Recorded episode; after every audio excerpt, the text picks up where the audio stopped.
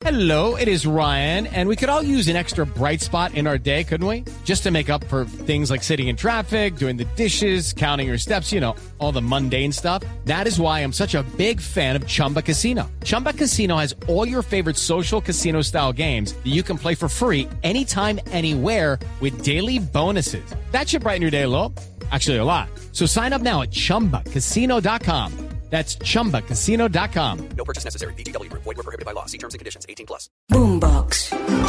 Muy buenos días, un saludo muy especial en este día mm, 10 de marzo, viernes. Los saluda Leonardo Sierra y estas son las noticias más importantes con las que amanecemos hoy. Sin duda, el sismo a las 4 y 18 minutos de la mañana de 5.9 en la escala abierta de Richter, con una profundidad de 150 kilómetros. El epicentro Mesa de los Santos Santander, pero se sintió en diferentes partes del país. Javier Pava, quien es el director de la Unidad Nacional para la Gestión del Riesgo, confirma que hasta el momento no se conocen daños por este temblor. Al momento tenemos algunos, principalmente en sitios donde se sintió que fue básicamente en todo el centro del país, pero no hay reporte de daños o afectaciones graves.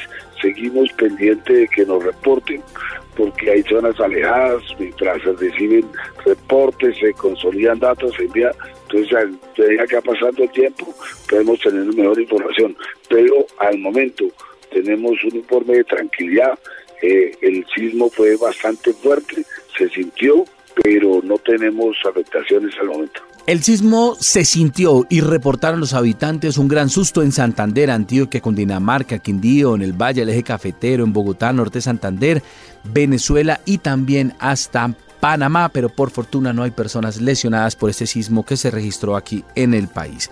En otra noticia les contamos que siguen los problemas en el Bajo Cauca antioqueño, especialmente en Caucasia, que amaneció con un toque de queda por alteraciones de orden público en medio del paro minero. No hubo un acuerdo entre el gobierno nacional y los mineros que decidieron levantarse a la mesa de negociación y hoy se realizará un nuevo encuentro para tratar de llegar a un acuerdo. Karen Londoño. Después de levantarse la mesa de negociación con los viceministros y delegados del gobierno nacional, los manifestantes del paro minero retomaron los hostigamientos a la fuerza pública. Según las autoridades, en los 16 municipios afectados por el paro minero en el Bajo Cauca y nordeste de Antioquia, así como en el sur de Córdoba, ya hay desabastecimiento de alimentos, insumos médicos y hasta gas, razón por la que la mesa de trabajo, conformada por los ministros del Interior, Defensa y Medio Ambiente, además del gobernador de Antioquia, decidieron poner un ultimátum a los manifestantes. Así lo explicó el ministro del Interior, Alfonso Prada. Bajo ninguna circunstancia el gobierno nacional va a seguir dialogando en la medida en que en el territorio no haya libertad de locomoción, haya atención humanitaria a la población, a los hospitales y podamos combatir rápidamente el hambre. A pesar de esto y ante la solicitud de la Iglesia Católica para mediar en el conflicto, este viernes se reunirán el gobernador de Antioquia y los viceministros que permanecen en Caucasia con los miembros del paro minero como último intento para levantar este paro, tal como lo explicó el gobernador Aníbal Gaviria. Buscar con todos los actores una salida final a esta coyuntura. En ese sentido, que los distintos puntos converjan sobre esa salida que es el distrito minero. De esta reunión dependerá el abastecimiento de unas 400 mil personas en las regiones afectadas por el paro, pero también el abastecimiento de otros municipios del departamento de Antioquia, pues los mineros también cerraron la vía Urabá, lo que mantiene a Antioquia desconectado del norte del país. Un nuevo round entre los presidentes de Colombia y del Salvador, Gustavo Petro y Nayib Bukele.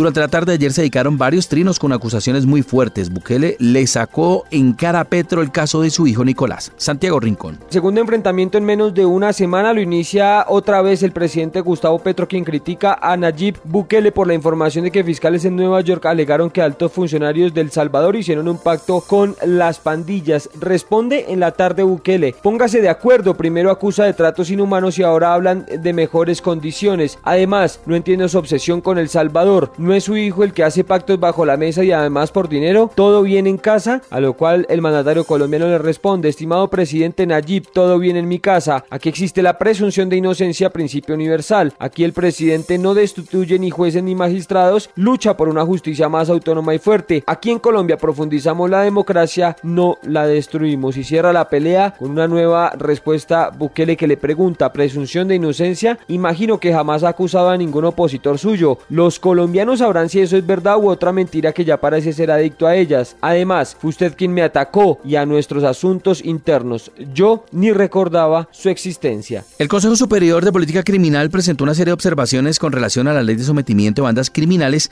propuesta por el gobierno de Gustavo Petro. Rocío Franco. El Consejo Superior de Política Criminal emitió concepto favorable, pero con varias observaciones con respecto al proyecto de ley de sometimiento a la justicia o de sujeción de bandas criminales de alto impacto. En el documento de 13 páginas se hacen múltiples observaciones al documento, algunas de ellas provenientes de la Fiscalía, que manifestó que si bien la iniciativa legislativa se refiere al sometimiento a la justicia de estructuras armadas organizadas de crimen de alto impacto, esta no hace alusión a grupos armados organizados, los cuales podrían interpretarse que quedan por fuera del texto normativo. Sobre la extradición señala el informe que algunos miembros del Comité de Política Criminal refirieron que se debe aclarar si quienes se someten podrían o no ser objeto de extradición en caso de que llegare a requerirse por parte de otros estados bajo la consideración de que esto puede impactar aspectos como la entrega de bienes o los derechos de las víctimas. Algunos miembros del comité destacan que los derechos de las víctimas a la verdad, a la justicia y la garantía de no repetición no se hacen expresos o incluso se ven reducidos o limitados, por lo que se sugiere ampliar su participación en las etapas del proceso de sujeción a la ley. Asimismo, en lo atinente a la reparación en su dimensión individual, el proyecto de ley dice no establece medidas para la restitución plena de las víctimas al estado anterior al hecho de violación ni para rehabilitarse por el daño causado.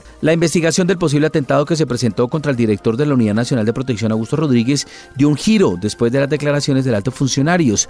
Fuentes de la policía le confirmaron a Blue Radio que una de las hipótesis que apareció en medio de la investigación es que también se pudo haber tratado de un hurto. Damián Landines. Después de que el director de la UNP, Augusto Rodríguez, denunciara haber sido víctima de un atentado la noche del pasado 7 de marzo, la investigación ha dado un giro. Fuentes de la policía han confirmado que entre las hipótesis también se está analizando un posible hurto por esta declaración que dio el propio Augusto Rodríguez. Ella abre de manera muy ágil eh, la, la, puerta de ingreso y al momento de estar cerrando la puerta comienzo a escuchar el primer disparo, ¿sí? Nosotros rápidamente vamos a la ventana, yo y desde la ventana eh, observo a mis escoltas que están en un cruce de disparo con unos individuos que están al otro lado del carro. Toda esta versión, Leonardo, se está estudiando porque para las autoridades, en el momento en que se presentó el cruce de disparos, el director de la UNP ya no se encontraba al interior de la camioneta y como ustedes lo acabaron de escuchar, estaba ya ingresando a su vivienda en el sur de Bogotá. Y cuidado, pilas porque la temporada seca del país se acabó. Así lo pronostica el IDEAN que asegura que aunque el país no entra aún en el fenómeno de la niña a partir de, de esta mitad del mes y los siguientes, habrá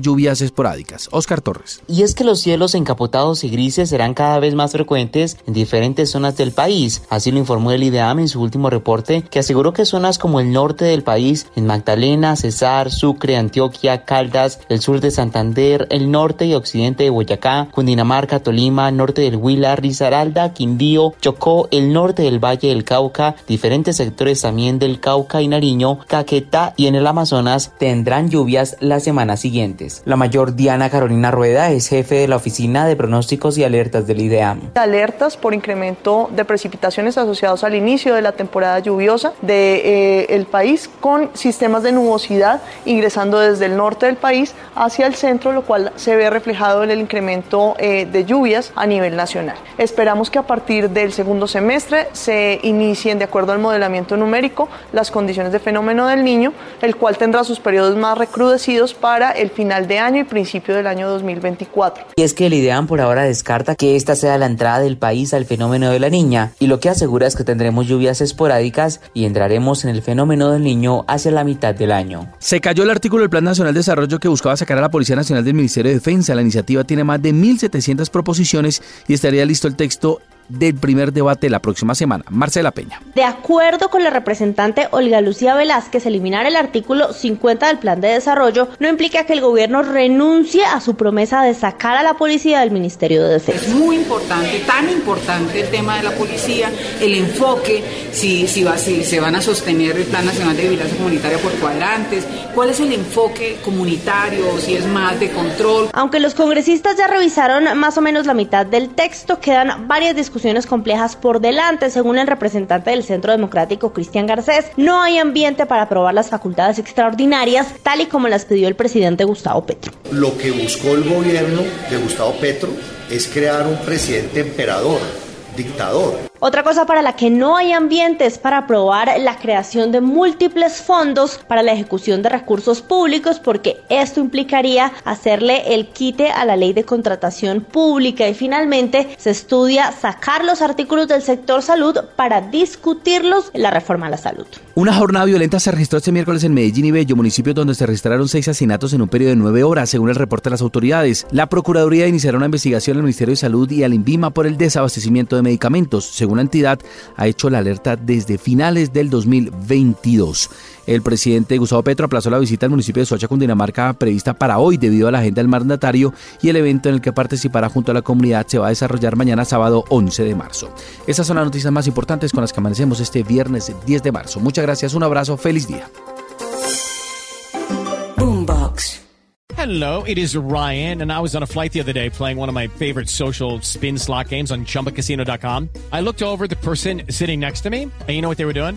They were also playing Chumba Casino. Coincidence? I think not. Everybody's loving having fun with it. Chumba Casino is home to hundreds of casino style games that you can play for free anytime, anywhere, even at 30,000 feet. So sign up now at chumbacasino.com to claim your free welcome bonus. That's chumbacasino.com and live the Chumba life. No purchase necessary. DTW, void, prohibited by law. See terms and conditions 18 plus.